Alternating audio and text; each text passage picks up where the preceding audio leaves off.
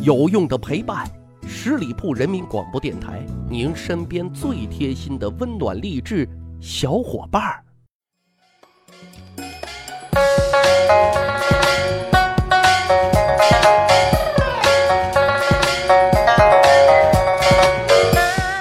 十里铺人民广播电台，趣吧历史，增长见识，欢迎收听《密史趣谈》，我是大汉。正月里都是年，大家过年好。过年这几天啊，翻看了一些资料，哎，有几个小发现，算是刷新了认识啊，觉得挺有意思。今天呢，就拿出来跟各位小伙伴啊分享一番。什么发现呢？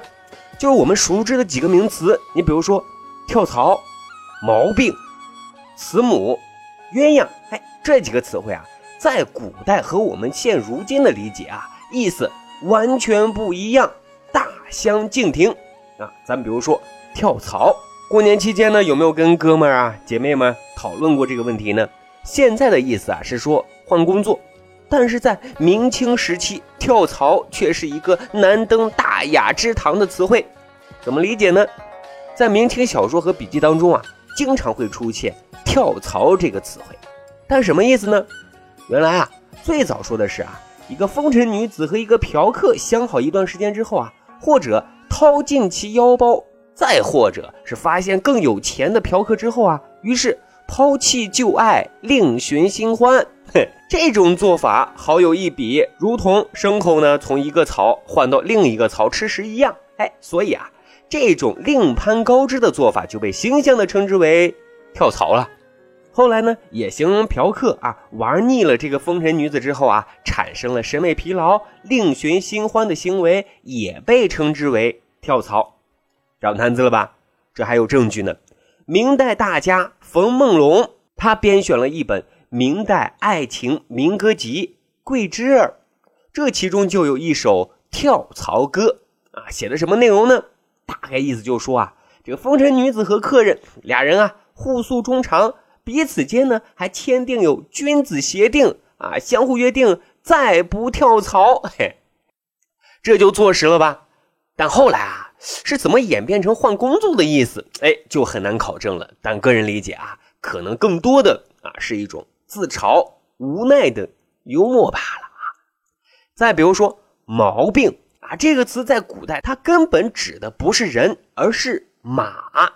说这匹马不是一匹优质的马，因为在古代啊，马在人们的生活当中占有非常重要的地位，所以人们对马的要求呢就特别的严格，像马。首先就是要看马的颜色如何啊，有没有不足的地方，特别是马身上的毛旋儿长的位置啊，位置生的不好就是毛病了。它的佐证呢，就是明代徐贤的《相马经》啊，原文是这样子说的：“马旋毛者，善旋王，恶旋十四，所谓毛病，最为害者也。”什么意思呢？大概意思就是说啊。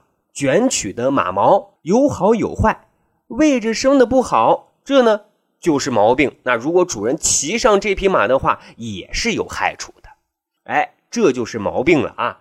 但后来随着时代的变迁啊，毛病由专指马也扩大到其他事物了啊。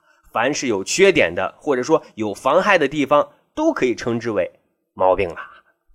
咱再说一个词，慈母。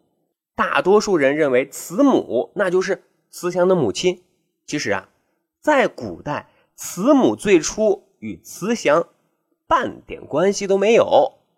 为什么呢？因为慈母在古代它也指庶母啊。什么是庶母呢？就是孩子啊把这个父亲的妾称为庶母。慈母一词呢，最早见于《以礼》一文，此文就说：“慈母者。”何也？啊，就说什么才叫慈母呢？传曰：妾之无子者，妾子无母者。父命妾曰：汝以为子。命子曰：汝以为母。其实很好理解啊，就说这个男的啊，他必须至少有两个妾啊，一个妾呢没有孩子，或者说他没有男孩子。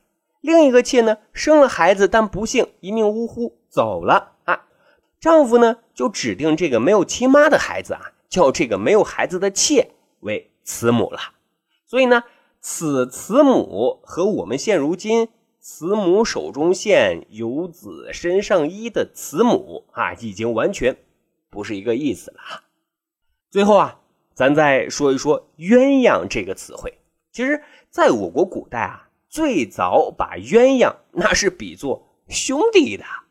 你比如说，南朝苏子清诗四首中的第一首诗就是这样子写到的：“骨肉绿枝叶，结交异乡音。四海皆兄弟，谁为行路人？况我莲枝树，与子同一身。”昔为鸳和鸯，今为参与尘。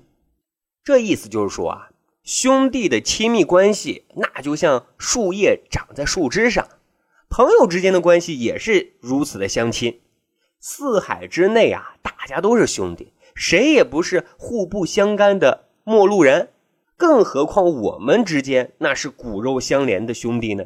你跟我同出于一个身体。从前亲近的那根鸳鸯一样，现在呢，就像居于西方的辰星和居于东方的商星一样啊，彼此出没不相逢。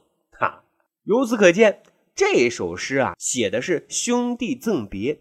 诗中的鸳鸯，那就指的是兄弟了。至于什么时候鸳鸯才指夫妻呢？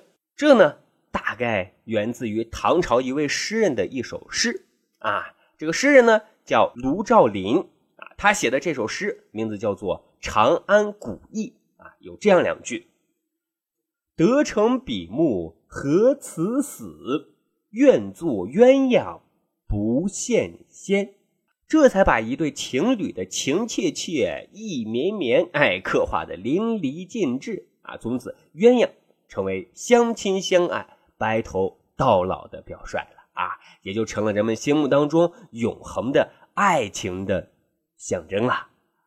好了，长见识，长谈资，过年新发现。这里啊是密史趣谈啊。如果您对历史边角料很感兴趣，欢迎您关注十里铺人民广播电台的公众微信账号，然后回复数字一就可以加大汉个人微信，我会拉你进入这个群里面，我们共同探讨交流。感谢收听，咱啊下一期。再会。本期节目由十里铺人民广播电台制作播出。了解更多的资讯，请关注十里铺人民广播电台的公众微信和新浪、腾讯的官方微博。感谢收听，我们明天再见。